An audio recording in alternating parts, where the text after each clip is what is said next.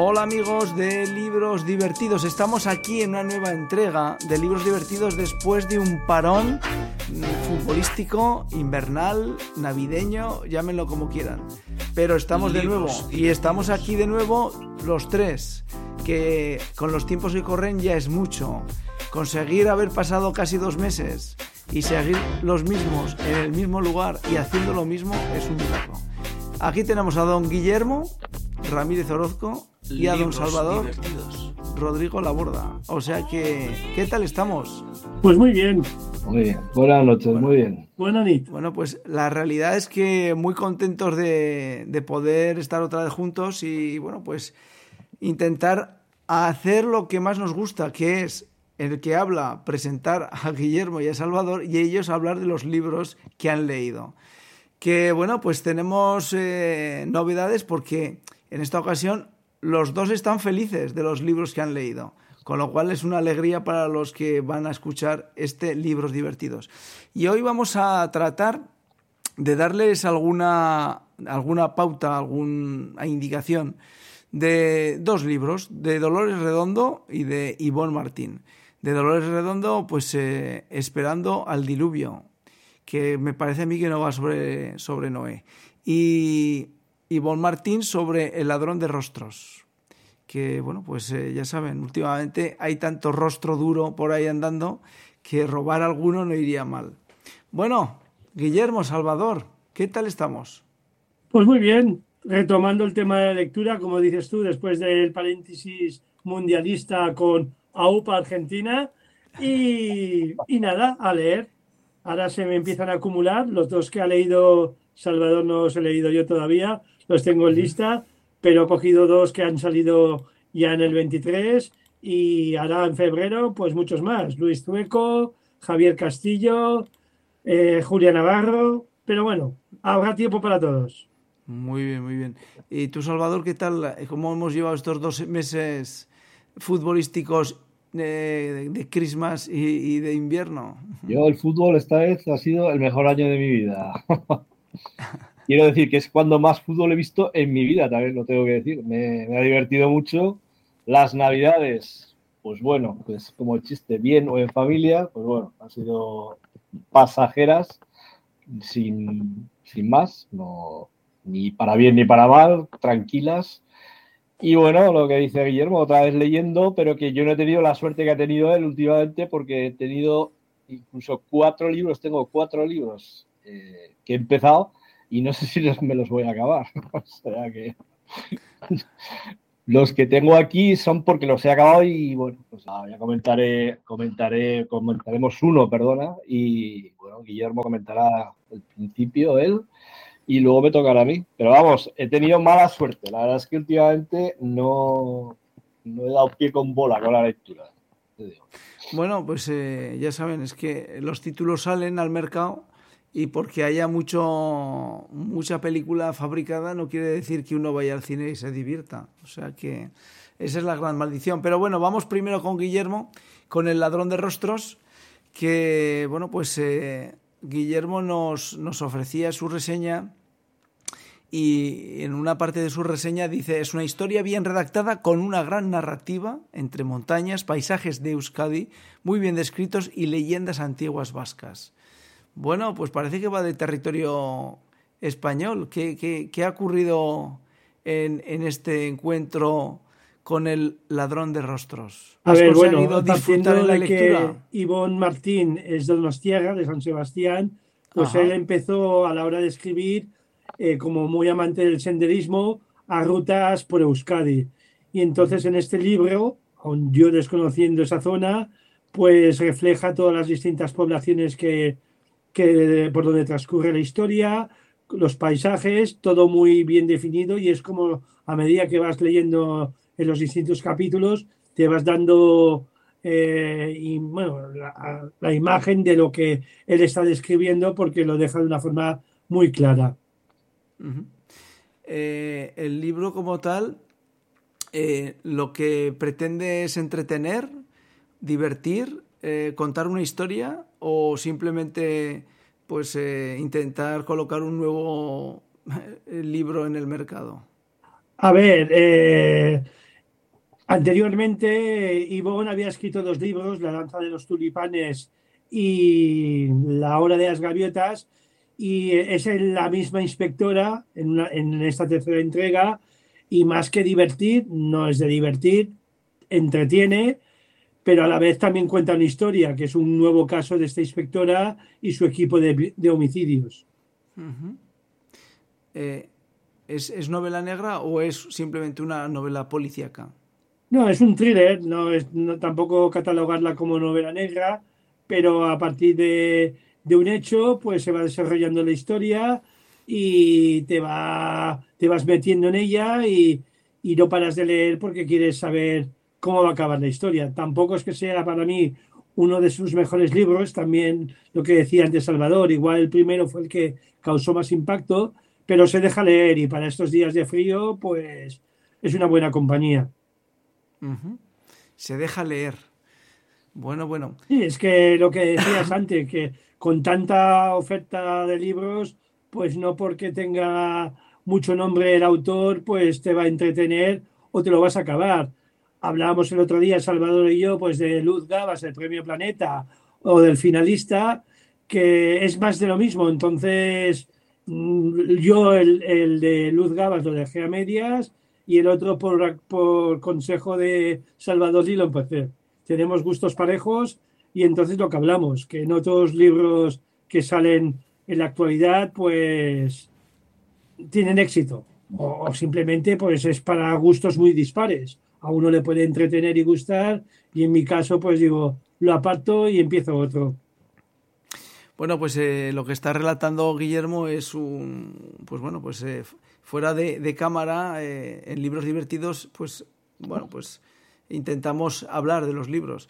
Y lo que está diciendo Guillermo es así, es decir, pues últimamente no se, no, no se ha dado con la tecla para traer tampoco vamos a decir que sean libros que no se recomiendan, ¿no? Exacto. cada uno, como dice Guillermo, tiene su gusto y lo puede disfrutar y, y, todos sabemos que, los libros realmente donde crecen y viven es en la cabeza de las personas, con lo cual lo pueden leer personas diferentes y la imagen y, los personajes y la historia ocurre de una forma diferente en cada cabeza, con lo cual...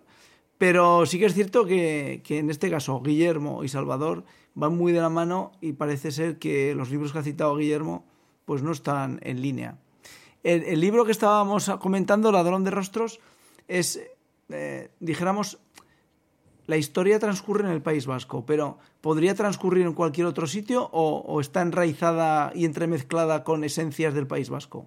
Sí, con esencias del País Vasco, que es lo que crea más encanto a la historia. A lo mejor esta misma historia la trasladas en, otra ciudad, así, pues el entorno paisajístico que describe en las páginas, pues lo omitiría pues diciendo, pues hay unos edificios, pues claro, no engancha lo mismo imaginarte eh, unos paisajes que, que pasase esto en una gran capital rodeada de edificios. Pero es lo, es lo bonito de la historia, que aparte de, la trama, pues lo, lo, va rellenando pues con, con otras cosas que, entretienen y a la vez pues aprendes de, de, las lo que hablábamos en la reseña de antiguas leyendas vascas, luego pues ciudades, monasterios, cosas, así que a nivel histórico y de geografía, pues el que no lo conoce, pues dices, como está basado en sitios reales, pues te haces una idea. Perdón. Como verán, tanto Guillermo como yo estamos tapaditos porque el invierno del 2022-23 está resultando muy entretenido a nivel de frío. Con lo cual, bueno, pues eh, entre catarros o estornudos estamos superando este, este tiempo. Eh, por último, eh, en, la, en la novela de Yvonne, ¿los personajes son realmente ciertos? Sí, a ver, pues te aparece. A ver, es que la, historia transcurre en, en que es una ermita eh, que, está excavada en una roca, que hay una, hay una chica que quiere quedarse en, estado, embarazada, y, cree, y hace bajo unas leyendas que le habían encaucado de, pequeña, eh, a ver si va allí con unos baños y, y se queda embarazada. A partir de ahí, pues esta mujer aparece asesinada muy bestia y el equipo investiga y entonces pues el, el asesino, que ellos lo han catalogado como un, un, asesino en serie, pues sigue unos patrones y entonces pues hace un molde del rostro de la víctima y luego pues está con los apóstoles que hay en, una, en, un, en un monasterio, una basílica allí en el País Vasco y los, los quiere, pues los doce apóstoles, pues buscar doce víctimas. Entonces es un tira y aflojo a ver si, si dan, dan con él antes de que siga matando. Uh -huh. Y luego, pues los personajes lo que dicen, pues que sí que eh, son mm, de, ¿cómo se llama esto? De pastor, después un, un, profesor que hay por allí, y a partir de ahí pues se va entrelazando la historia con el trasfondo de la, la, la policía, esta comisaria, que ya estaban en las anteriores sagas. Uh -huh. Eh, cuando has dicho de el hecho de, de, si sucede la historia en el País Vasco, recordaba eh, a una persona eh, irlandesa que me decía cuando estaba en Irlanda, no es lo mismo una película que pasa en Irlanda que una película irlandesa. Ya. Yeah. Porque, claro, eh, hay mucho cine americano que pone el cuadro y el foco en Irlanda, pero realmente la historia no es de Irlanda, es cualquier otro sitio. Bueno, Salvador, prometo no, te pre no preguntarte nada por Luz Gabás, ¿vale? Ah, no, no, voy a preguntarte no. nada, no voy a decirte nada porque no quiero despertar esos, eh, esos pequeños diablillos que llevas dentro y que pueden llegar a generar algún problema para libros divertidos. No, no, no voy a decir nada tampoco, ya lo ha dicho Guillermo. A mí me parece que el último libro de Luz Gabás es demasiado extenso eh, para contar una historia que realmente pues, eh, pues, es una historia que se la tienen que explicar a los chicos americanos lo que era la Luisiana y que realmente es una, pues, bueno, es una lección de historia más que, que, hace Luz Gabás. Tiene cinco, dos son novelas y tres pues, son pues, una, historias noveladas la primera tuvo mucho éxito porque estaba aquí, en, en el Pirineo Aragonés, y el resto de las novelas, pues bueno, pues, son novelas. Pero a mí lo de Luisiana, vamos, a mí es muy extenso, muy, muy extenso, muy, muy extenso y ya te digo, no es una historia que, que, bueno, que atraiga, a mí no me atrajo nada. Además, un libro muy largo, es esto, muy, muy largo, 800 y pico páginas. Y bueno, pues ya está. Muy bien escrito, eso sí, pero bueno, para mí no tenía ningún tipo de atractivo, o sea, ninguno, exactamente ninguno. Bueno, vamos a pasar de este tema. Bueno, porque, vamos allá. Eh, vamos con Esperando el Diluvio, Noé. Sí, no, no, no, Noé no, no, esto es Dolores Redondo, es Dolores Redondo, la que lo escribe. A, a ver, ella, como, como ya dijo en una entrevista en la televisión, es una escritora de tormentas, porque lo que escribió anteriormente, que también fue un éxito, fue La cara norte del corazón. Es una novela, también este es un thriller, bueno, es un policíaco también, que, que, bueno, pues se desarrolla en Luisiana con las inundaciones famosas del Katrina, y, y pues, eh, pero vamos, no es el objeto este. A mí me ha gustado mucho más lo de esperando, esperando al diluvio, primero porque pues, la, como he puesto en la reseña, la mayor, bueno, el 90% de la novela se desarrolla aquí en Bilbao, en Bilbao de 1983, durante las inundaciones que padeció la ciudad, que hubo bastantes muertos.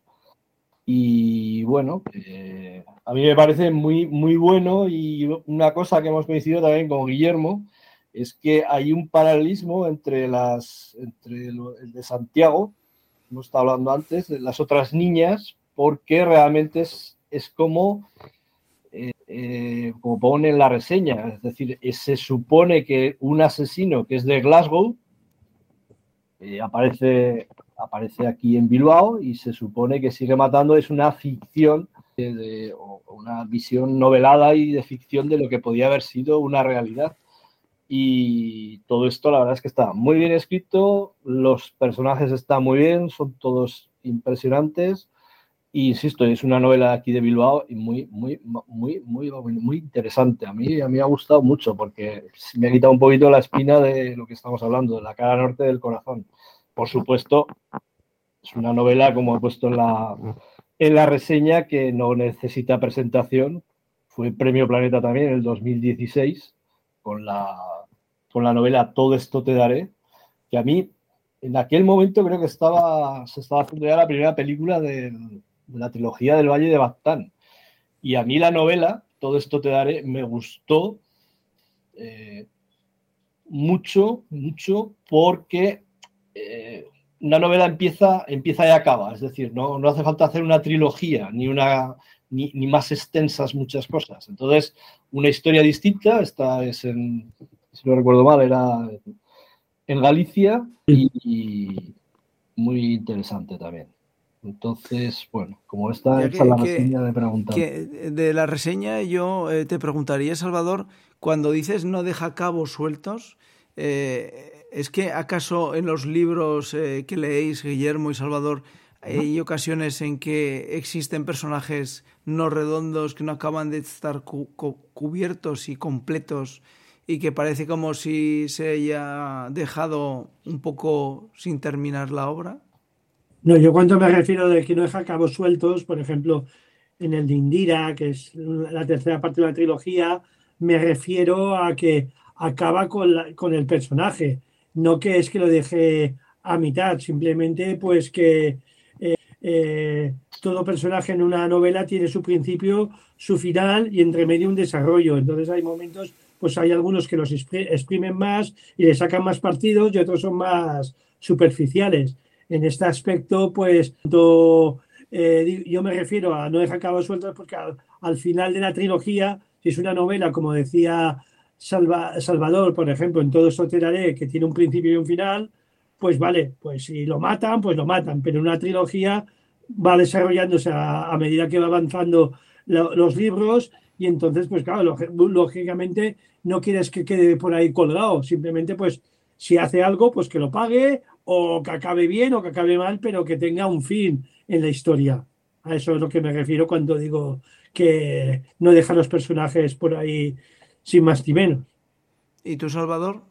Que también lo citas en tu, en tu reseña. Sí, más, más de lo mismo por, por más de lo mismo por esto precisamente, porque eh, los personajes tienen un principio y un final en una novela y hay una coherencia de, todo, es decir, que no, aparece alguien y de, repente ya no está. Eh, y se ha acabado la novela y no sabemos qué ha pasado con, algo que todo personaje, insisto, tiene un principio en una novela y tiene un final para bien o para mal. Y luego aquí hay una investigación también de la Guardia, bueno, en este caso de los, los Chinas, eh, que, bueno, pues que también tiene un principio, el China, tiene una historia personal, acaba, acaba la historia muy bien también, y, el resto de protagonistas lo mismo, está todo muy bien cerrado y todo tiene una coherencia, es decir, no, no aparece una chica por casualidad y se enrolla con el, con el detective, ¿vale? Hay, hay un encuentro, un encuentro y a través de ese encuentro, que es, real, porque describe una situación de 1983, insisto, que es la época, eh, aparte de las más duras de, por la parte que hemos padecido aquí en España por todo el tema de ETA y las conexiones, posibles conexiones que hubiera habido con, con el IRA, y todo, todo encaja perfectamente, todo encaja. Esa época la hemos vivido y la hemos padecido y todo encaja, está muy bien. Hasta hasta como decía en el, en el libro, la radio funcionaba y ponía, y ponía música, música ligera de, aquellos tiempos. La radio funcionaba a todas horas, no como ahora, que pocas veces funciona ya la radio. Eh, últimamente, cada vez que hay una, una novedad novelada, eh, detrás van dos, tres libros el, escribir trilogías os da la sensación a vosotros que es una necesidad de ventas o realmente cuando se escribe un una primera novela el autor ya está marcando que quiere seguir con, ese, con, ese, con esa dirección? Yo supongo que ya estará pactado con la editorial. Tú escribe esto y por si tiene tirada, que es a ver si es un escritor consagrado, pues casi la mayoría de autores, pues sabes que al menos si te ha gustado la primera vas a leer la segunda. Otra cosa es como que sea un poco pastelazo, que sea alguien novel y que no tenga reclamo a nivel de editorial o a nivel de público y te, y te lo deja inacabado, lo que digo yo. Pero yo creo que cuando un autor empieza a escribir, tanto Canten Mola, Gómez Jurado y todo, lo tiene en mente no escribir solo un libro. ya sea por, por ya porque lo has firmado, pero ya creo que los personajes se limitan a largo plazo. Por eso la última que he leído, que es la tercera parte de Santiago Díaz, pues acá es, sí que es el final de una saga. Otra cosa es que luego empiece otra con algún personaje de estos que todavía están, pero que ya se ve un final. Otro sí que te, como Carmen Mola, el último Las Madres, que te quedas diciendo, a ver cuándo va a salir la cuarta parte. Lo que pasa que otra cosa que es esto, que las trilogías dicen que no hay que seguir un orden, que las puedes leer desordenadas. Yo difiero. Por ejemplo, en algunas salen personajes de libros anteriores que si no te los has leído, te, los oyes ahí y dices, aunque te lo explican un poco, no es lo mismo de haberlo leído previamente. Entonces lo identificas más, sabes qué, papel juega en la historia, ya que si te lees el último porque ah, tiene mucho, mucho éxito, pues ya, bueno, y este sale, pero ¿de qué caso? ¿De dónde viene? A eso es lo que me refiero. Eh, ¿Recomendáis pues Esperando al Diluvio, Salvador? Yo sí, sí, sí, sí. sí. Yo lo tengo pendiente y me han hablado muy bien. Lo que pasa pues esto que aunque quieras no, das abasto con todo, pero... No, no das abasto no, que el fútbol se te comió. Reconócelo, no te vamos a perdonar, ¿verdad, Salvador? No te perdonamos, lo tenemos puesto en la muesca del revólver, lo tenemos marcado. En una semana me he leído dos, dos y media.